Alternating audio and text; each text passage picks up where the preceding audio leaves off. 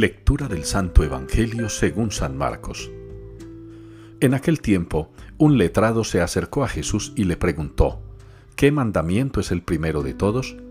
Jesús respondió, El primero es, escucha Israel, el Señor nuestro Dios es el único Señor.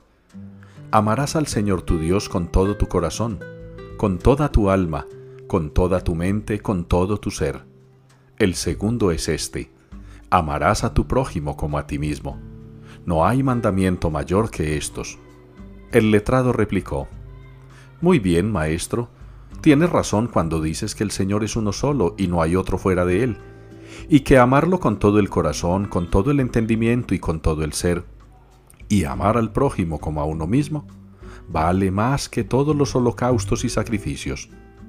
Jesús, viendo que había respondido sensatamente, le dijo, No estás lejos del reino de Dios. Y nadie se atrevió a hacerle más preguntas. Palabra del Señor. Dichosos los que temen al Señor.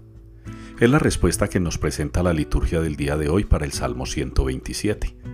Dichosos los que temen al Señor. Y esta expresión nos remite a uno de los dones del Espíritu Santo, el temor de Dios, del cual ya se nos ha enseñado que no es un temor de terror, de miedo, de pánico, es un temor comprendido como respeto al Señor, sobre todo cuando somos capaces de hacer su voluntad, cuando somos capaces de amar.